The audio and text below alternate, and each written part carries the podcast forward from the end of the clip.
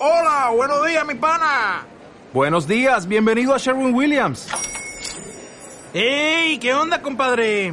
¿Qué onda? Ya tengo lista la pintura que ordenaste en el ProPlus app. Con más de 6.000 representantes en nuestras tiendas listos para atenderte en tu idioma y beneficios para contratistas que encontrarás en aliadopro.com. En Sherwin Williams somos el aliado del PRO.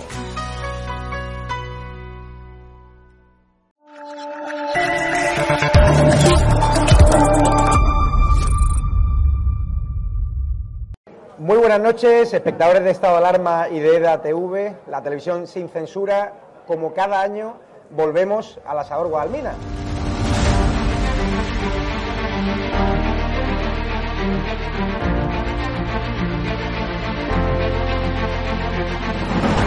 ¿Por qué te gusta lo que hacemos? Porque dices la verdad. Está muy bien y me está muy contenta. Señora, ¿les ha gustado el programa? Alcanzaron con un disparo en la cabeza a un compañero que era el jefe de la UEI y que como dice, no, es que ya han dejado de matar. Parece que Franco está matando todavía.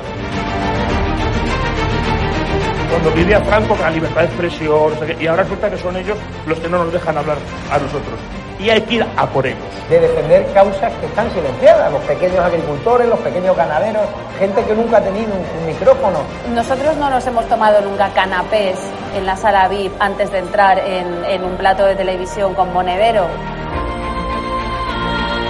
Y yo simpatizo con estos pequeños grupos que reivindican algo, luego les puedo vender toda mi mercancía averiada. La historia del Partido Socialista Obrero Español es la historia del crimen y del latrocinio. O Sánchez o los que estamos aquí.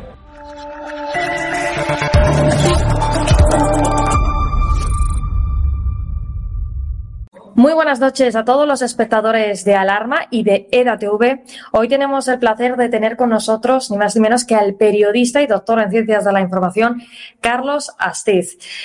Hoy tenemos a Carlos Astiz, sobre todo, bueno, pues es el escritor de exitosos libros como el proyecto Soros y la alianza entre la izquierda y el gran capital y Bill Gates Reset. Y la verdad es que hoy le tenemos porque vuelve ni más ni menos que a la carga trayéndonos otro libro titulado R de Resistencia contra la amenaza globalitaria. Todos estos libros son de la editorial Libros Libres. Bueno, dando esta bienvenida, vamos a darle un gran saludo. Muy buenas noches. Buenas noches, buenas noches. Me alegro de estar con vosotros. Bueno, Carlos, antes de adentrarnos un poco en, tu, en su nuevo libro, sí que me gustaría resolver eh, con usted un error muy común que se suele cometer. Y sobre todo en los jóvenes, ya que, bueno, yo soy una de ellas, es el empleo de dos palabras que, aunque vengan las dos de la misma raíz, eh, tienen significados totalmente distintos. Me refiero a los términos globalismo y globalización. A ver, yo creo que eh, hay un tercero que es el que define mejor la realidad y la amenaza.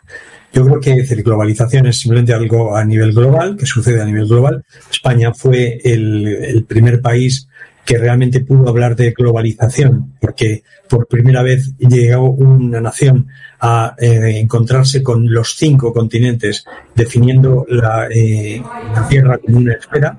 Se fue la primera gran globalización, seguida después por otras especialmente comerciales, incluso algunas políticas, etcétera, etcétera. Después está el globalismo, que es un, ese intento de trasladar a nivel global puntos de vista, políticas, tanto económicas como sociales, eh, a diversos países y a diversas áreas del mundo. Pero realmente nos encontramos en una tercera fase, que es el del globalitario, con la imposición o el intento de imponer una dictadura global, una dictadura totalitaria a nivel del planeta, a nivel global, y por eso les denomino globalitarios. Es decir, aquellos grandes magnates, grandes fondos de inversión, con sus políticos y sus medios de comunicación que intentan imponer, extender a todo el planeta esa dictadura totalitaria. Y bueno, ya de, después, entonces, para resumir, podríamos decir que la globalización lo que facilita sobre todo es ese acceso al comercio y consigo al aumento de la riqueza, mientras que lo que es el globalismo, podríamos decir que fomenta ese control ¿no? de la producción y potencia la pobreza, pero no de las masas, sin, o sea, perdón, al contrario, no de las élites, sino de las masas únicamente. Claro, y hay una siguiente fase que es el intento de imponer esa dictadura totalitaria esa dictadura totalitaria sobre el conjunto de la población mundial. Bueno, sus dos libros, El proyecto Soros y la alianza entre la izquierda y el gran capital, junto con Bill Gates Reset, han, han obtenido ambos muy buenas, críticas, muy, buenas críticas y han sido un éxito de ventas. ¿Por qué cree que ha tenido tan buena acogida estos dos libros?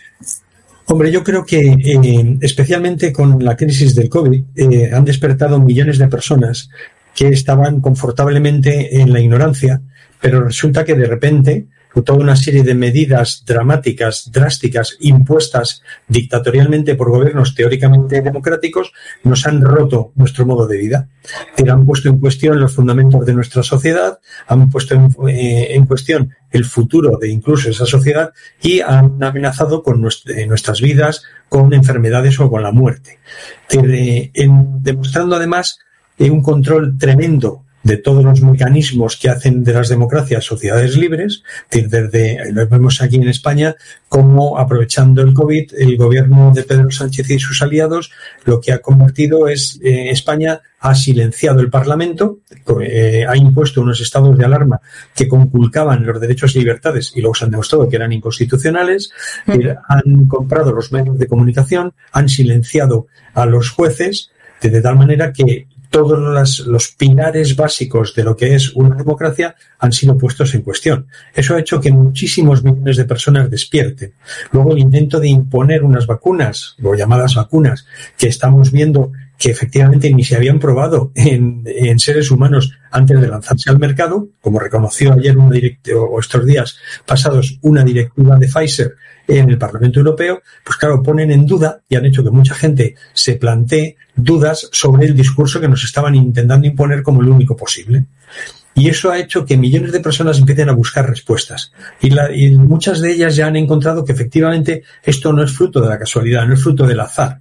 Es parte de un plan, de un proyecto totalitario que quiere acabar con un montón de seres humanos, porque la reducción de la población es una parte muy importante de este proyecto, quieren acabar con las naciones y las sociedades democráticas, incluyendo también, en ese sentido, la eliminación de las parejas o la dificultad de, formar una pareja, la, eh, el ataque constante a las, eh, a las familias y a las naciones libres, de tal manera que ahora mismo la contradicción ya no es izquierda-derecha, ahora la contradicción es los que quieren imponer esa dictadura igualitaria o los que quieren patrias libres, ¿no?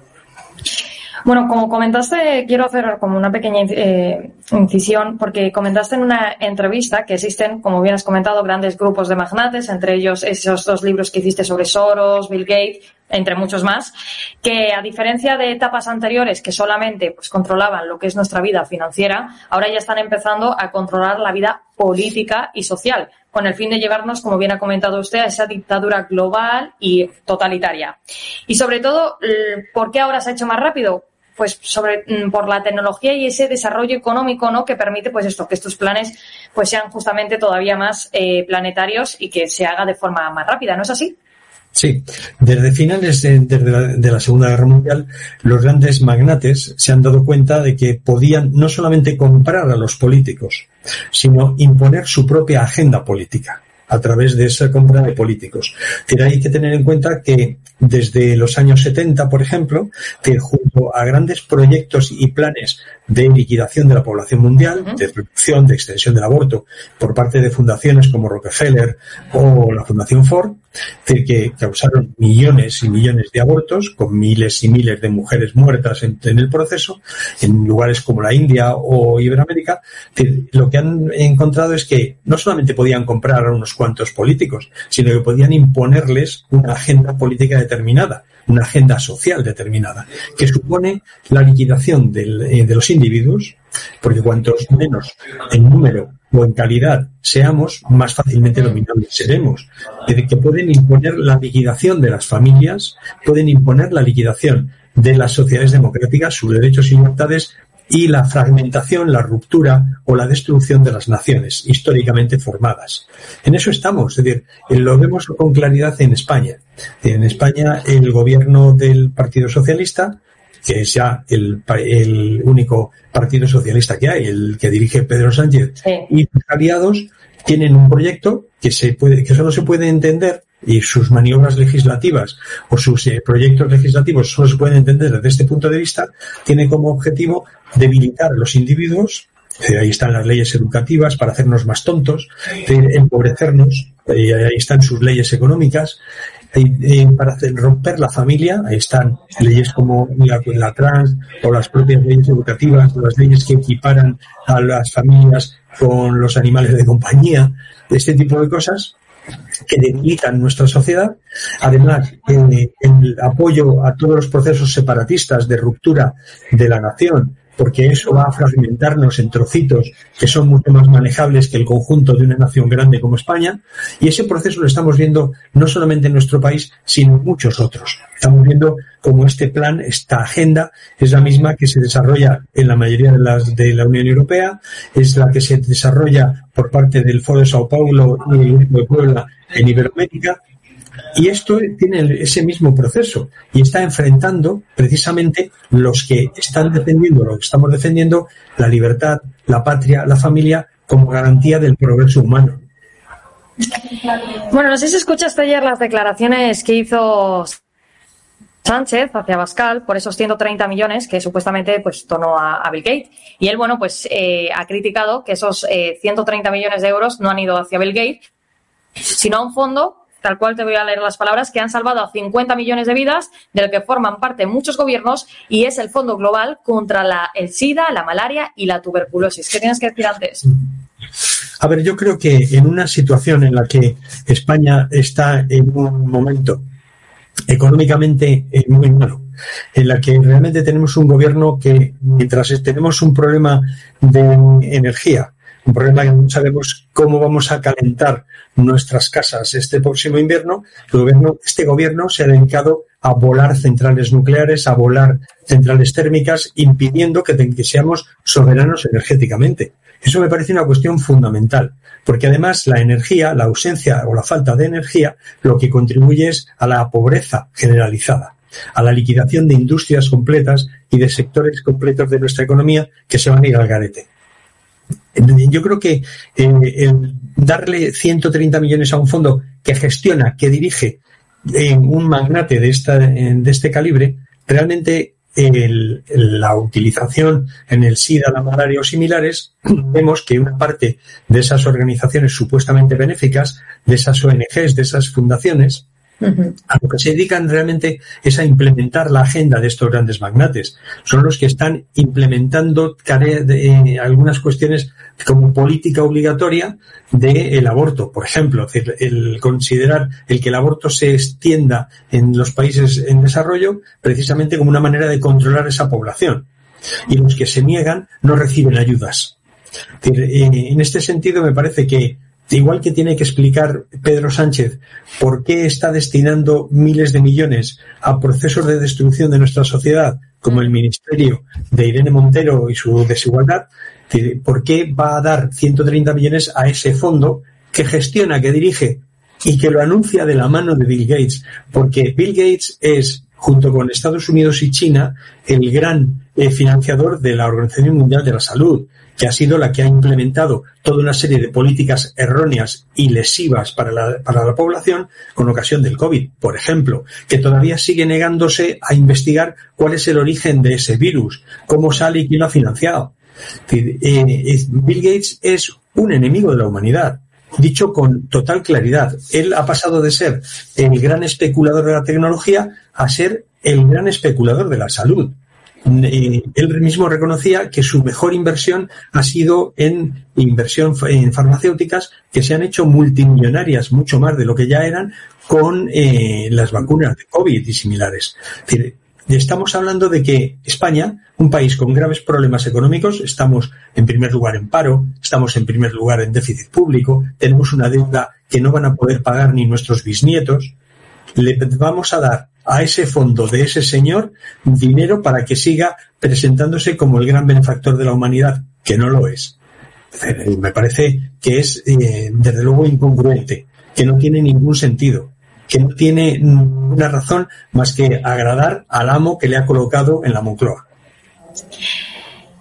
Bueno, hablando de, lo que sucedió ayer, que también, bueno, pues eh, yo que estuve en el Congreso, eh, pues tuve, pues también, pues eh, el placer, no, sé si diríamos si la palabra placer es la mejor que podemos usar, pero sí que lo que más se hablaba era sobre todo el tema de eh, de ese, mm, eh, esos abusos que recibió ni más ni menos el presidente del gobierno nada más llegar el Día de la Hispanidad. Porque lo que tenemos que centrarnos ahora es que en el Día de la Hispanidad es un día que siempre pues, ha sido motivo de orgullo para todos los españoles. Pero la verdad es que el globalismo lo que parece es querer anular ese sentimiento nacionalista y lo que representa eh, para lo que es el pueblo hispano. ¿Qué nos puede decir sobre esto?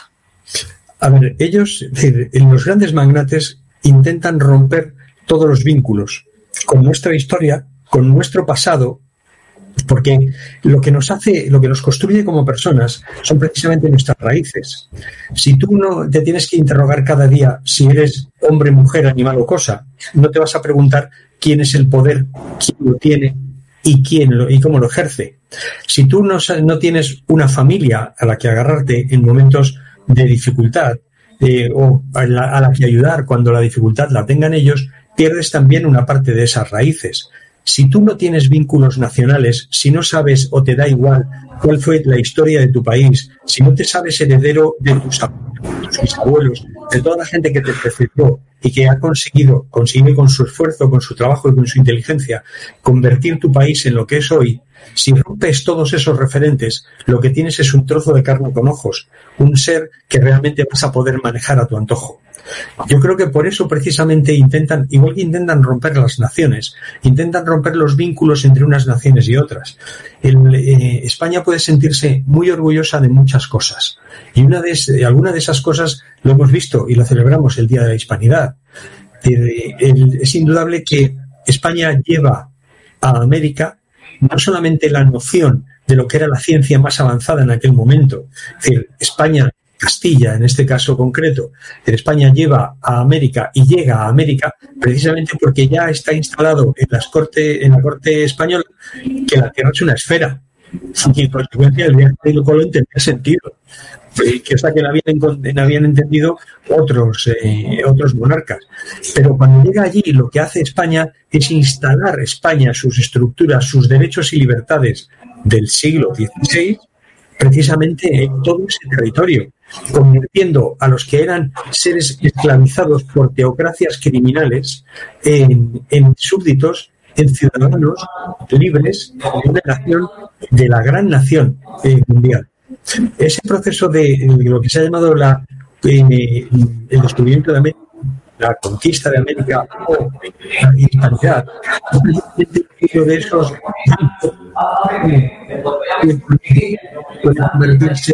un gran proyecto internacional, un gran proyecto mundial, adelantar grandes pasos. Y hayamos tenido que encender una película señores que eran muy poquitos y muy mal armados, logran derrotar a grandes dictaduras teocráticas con millones de individuos bajo su dominio, solo se explica precisamente los españoles fueron vistos como libertadores de esa conversión, parte de la inmensa mayoría de pueblos indígenas. Y eso es otro motivo más los Lo mismo quieren en España, que quieren romper también la memoria real, la memoria de la realidad y sustituirla por una ficción de lo que ellos piensan que fueron vencedores y vencidos. Pero la historia España asume esos vencedores y esos vencidos, porque cuanto más sepamos de nosotros, mejor seremos para el futuro. Podríamos, ahora ya sí, vamos a darle espacio a ese nuevo libro, como bien he comentado, se llama R de Resistencia contra la amenaza globalitaria. ¿Podría resumirnos de qué se trata este nuevo libro y qué quiere despertar al lector? A ver, básicamente el, libro lo que hace es expone qué es lo que está sucediendo. La inmensa mayoría de la población mundial, sobre todo la occidental, se da cuenta que estamos en una situación de incertidumbre, de duda, en la que están eh, puestos en cuestión todos los eslabones que creíamos firmes están puestas en cuestión las naciones, están puestas en cuestión las familias, los valores de las personas, la propia esencia y naturaleza de esas personas, la educación, el sistema sanitario, está puesta en cuestión prácticamente en todo. Y entonces, en esa situación de incertidumbre, surgen eh, propuestas realmente de pongamos nuestra soberanía en manos ajenas, pongámonos a disposición de organismos supranacionales que nos van a decir cómo tenemos que vivir. Lo hemos visto cómo la OMS ha intentado sustituir, y lo ha conseguido en algunos casos, a los, a los pueblos y a las democracias, ha sustituido a los parlamentos, imponiendo unas políticas que se han demostrado que no solamente eran inútiles en la mayoría de los casos, sino que eran nocivas. A pesar de eso, con, impulsado por gente como eh, von der Leyen o otros miembros de la Comisión Europea, nos encontramos con que cada vez más eh, legislación proviene de Bruselas. Nosotros no hemos elegido a la Comisión Europea. Nosotros no queremos tener que nuestras leyes, nuestra vida, esté dictada por lo que deciden unos burócratas en Bruselas, que muchas veces responden a otros intereses que no son los pueblos europeos. Lo estamos viendo con la guerra de Ucrania. Que mientras cualquier europeo de bien lo que piensa es tenemos que intentar avanzar lo antes posible hacia un proceso de paz entre Ucrania y Rusia, la Comisión Europea, con Borrell a la cabeza, lo que nos está diciendo es lancémonos a la guerra. Borrell amenazaba ayer o anteayer al ejército ruso con la aniquilación. Este, este tipo está sirviendo a otros intereses que no son los de los europeos. Porque a los europeos nos interesa que en Europa dejen de desangrarse dos poblaciones y dos naciones que son europeas, que es Rusia y Ucrania. Por eso es más lógico una propuesta como la que hizo Erdogan. Tenemos que ir hacia un proceso de paz. Desde mi punto de vista, y lo llevo diciendo desde el principio de la guerra, esta es una guerra eh, eh, errónea muy mal eh, organizada y muy mal dirigida, pero desde luego eso da ya de igual, los muertos están muertos ya y ahora lo que hay que ir es a que no siga habiéndolos, que no siga habiendo destrucción que no siga habiendo más muertes. Desde mi punto de vista, ese proceso de paz debe incorporar la retirada de las tropas rusas del territorio ucraniano, la integridad territorial de Ucrania y el respeto a la población rusófona por parte de las autoridades ucranianas. Eso como punto de partida para eh, la retirada total, para un, acuerdo de paz que lleve adelante los acuerdos que ya se firmaron en el Minsk en 2014-15, no recordar, y cumplirlos. Y en ese sentido, Europa debe apostar por la paz y lo que hace la Unión, la Comisión Europea, apostar por la guerra, que eso solo sirve al gran beneficiario de esto, que es Estados Unidos, su industria de defensa y sus políticos, que quieren imponernos una dictadura aprovechando ahora la guerra, igual que antes lo intentaron aprovechar con el COVID. Y bueno, para terminar, porque yo sé que no tienes mucho tiempo y aparte, bueno, pues también para dejarte hacer el resto de tus cosas, es eh, sobre, bueno, ese libro, R de Resistencia contra la amenaza globalitaria, transmite, la verdad, como bien has comentado, un halo de esperanza, porque realmente es como un manual, como bien has comentado, ¿no? Que nos da, pues, herramientas, ¿no? Para ir, eh, para poder eh, no caer en este engaño que nos está llevando lo que es el globalismo. ¿De verdad cree que esta historia podrá bueno, tendrá un final feliz. Sí, sin duda. Mira, hay una cuestión eh, clarísima. La realidad, la naturaleza, la vida, este, son eh, apuestas seguras. Todo el que apuesta contra la, contra la vida, contra la naturaleza o contra la realidad se estrella, termina estrellándose. Y lo que estamos, eh, lo que tenemos que ver ahora es que la realidad nos dice que los hombres aman a las mujeres, las mujeres aman a los hombres, quieren tener hijos, formar familias y tener hijos que crezcan en una sociedad que se desarrolla con posibilidades, con futuro, en unas naciones cada vez más libres, más democráticas, cada vez más, eh, prósperas. Eso es la realidad. Eso es lo que sentimos la inmensa mayoría de la población. Y eso es lo que queremos. Que los que queremos hoy podemos sintetizarlo y cómo lo sintetiza el propio manual, el propio libro es libertad, patria y familia porque esos son los eslabones eh, a, partir de los cuales podemos construir unas sociedades más libres, más desarrolladas, con más capacidad de decisión sobre su propio futuro. Eh, sociedades que son las que van a tener futuro. Las sociedades dominadas, las sociedades doblegadas ante los grandes magnates, ante la dictadura globalitaria, incluyendo los burócratas de Bruselas, no tienen futuro, más que la pobreza y el exterminio. Eh, yo creo que además en este sentido es importante también, y lo recoge el libro R de Resistencia, es la solidez interior de cada uno de nosotros. Tenemos que, quieren que no nos amemos, quieren que no nos relacionemos, abracémonos, sonriámonos, vamos a hacer cosas juntos, porque todo eso rompe sus planes de aislamiento. Quieren más pobres, más solos, seamos menos, hagamos lo contrario. Que enfrentemos todas esas políticas liberticidas de exterminio de la población, la extensión del aborto, si fuese la única posibilidad, empujar a niñas de, de seis años a que aborten solas. Es un trauma para cualquier mujer. Es un, es un, problema para cualquier mujer y para la sociedad que lo permite o que lo fomenta. Pero es que eh, los niños saben que son niños, las niñas saben que son niñas. Y por mucho que digan, cuando tú puedes decir, puedes elegir los 120 sexos que eh, o géneros que podemos tener eh, estos intelectuales enfermos de la cabeza que difunden esta basura. Pero la realidad es que cuando te encuentras en un hospital solo puedes elegir ginecología o urología. No hay 140 posibilidades y la realidad se impone, la naturaleza se impone y están a nuestro lado, no están en el lado de, los, de la dictadura globalitaria. Pues ha sido un placer tenerle con nosotros. Tenemos que saber, bueno, R de Resistencia, dinos dónde podemos solicitarlo, dónde pueden encontrarlo. En todas las librerías, supongo, en los grandes centros comerciales, en de internet, está en todas partes ya. No vamos a dudar que se va a convertir en otro éxito de ventas, ¿eh? Muchísimas gracias. Pues ha sido un placer y ya no te quitamos más su tiempo, así que muchas gracias por estar de nuevo con nosotros. Muchas gracias a vosotros, un placer.